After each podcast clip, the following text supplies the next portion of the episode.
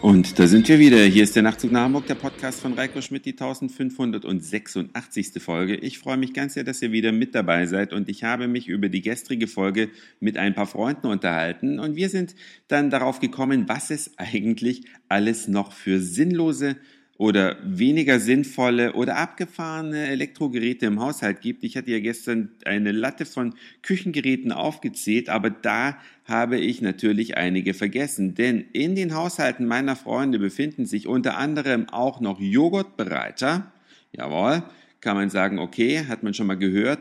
Eiswürfelmaschinen, ja, um Getränke, Eiswürfel herzustellen. Dann gibt es weiterhin Eismaschinen, um normales Kindereis zuzubereiten, ja, um aus äh, frischen Säften und Milch und keine Ahnung, was da noch alles reingehört, ein Speiseeis herzustellen. Es gibt dann ferner elektrische Dosenöffner, es gibt elektrische Käsereiben, hatte ich selbst auch mal, bis sich der Akku verabschiedet hat, dann habe ich das Ding rausgeworfen.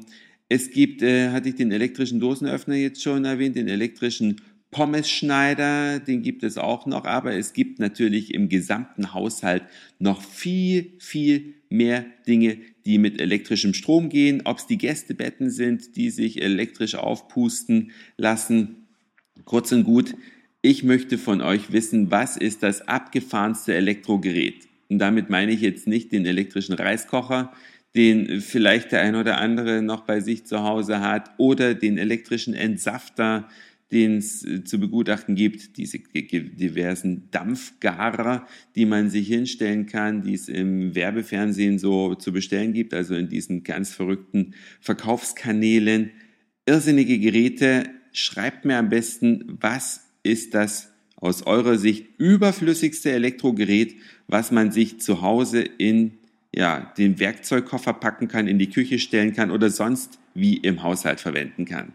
Ein Elektrogerät allerdings, das kennt mittlerweile jeder, das ist das iPhone und das hat mich vorgestern war es, glaube ich, ja, bin ich im Bus gefahren, ein bisschen sprachlos gemacht. Da saß ein Knirps von geschätzt sechs, sieben Jahren im Bus und hat ein iPhone in der Hand und spielt damit.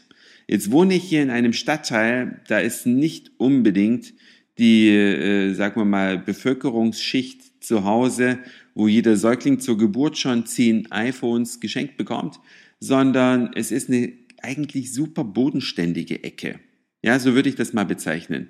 Eine bodenständige Nachbarschaft und die Leute, die hier in den Bus einsteigen, das sind auf der einen Seite keine Rockefeller, auf der anderen Seite auch nicht unbedingt Leute, die am unteren Ende der sozialen Leiter sind. Aber wie kann es passieren, dass ein Knirps mit einem iPhone unterwegs im Bus ist und natürlich die ganze Zeit da mit irgendwas macht.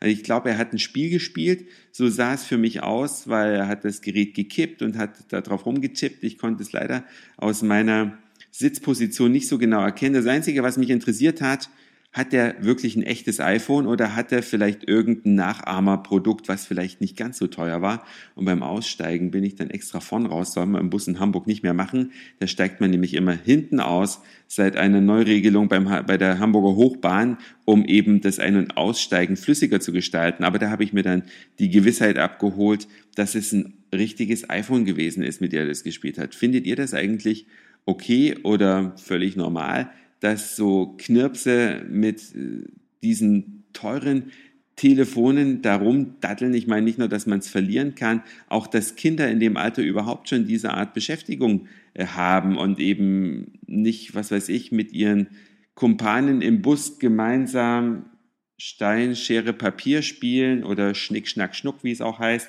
oder andere Sachen machen, sondern dass äh, einfach ins Telefon geglotzt wird. Eure Meinung dazu interessiert mich auch in diesem Fall, denn das war's schon für heute. Dankeschön fürs Zuhören, für den Speicherplatz auf euren Geräten. Ich sag Moin, Mahlzeit oder guten Abend, je nachdem, wann ihr mich hier gerade gehört habt. Und vielleicht hören wir uns schon morgen wieder. Euer Reiko.